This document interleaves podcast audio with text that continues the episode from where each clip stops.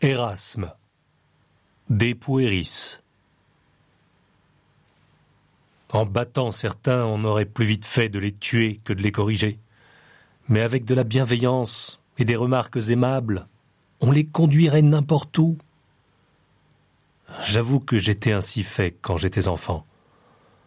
Comme mon maître, dont j'étais le préféré parce qu'il disait formé à mon sujet, je ne sais quels grands espoirs, était avec moi plus vigilant et qu'il voulait voir comment je supportais les verges, il me reprocha une faute dont je n'avais jamais eu l'idée et me battit.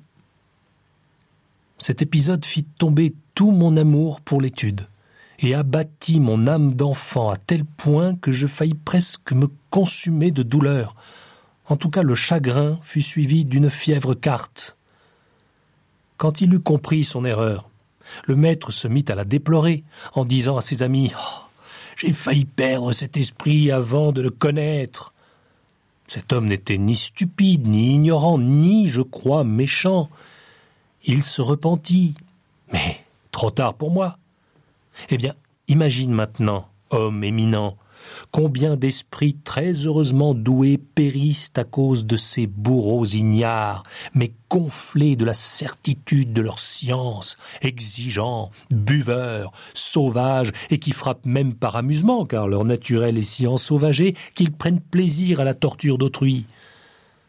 De pareils hommes auraient dû être bouchers ou bourreaux, et non point éducateurs de l'enfance. Personne ne torture plus cruellement les enfants que ceux qui n'ont rien à leur enseigner. Que ferait-il dans les écoles, sinon passer la journée à frapper et à quereller? J'ai connu, et même dans l'intimité, un théologien d'un très grand renom, dont aucune cruauté envers les élèves ne rassasiait l'âme, alors qu'il avait des maîtres empressés à donner des coups, il estimait que cette méthode était incomparable pour abattre la fierté des caractères et pour dompter la pétulance de l'âge. Erasme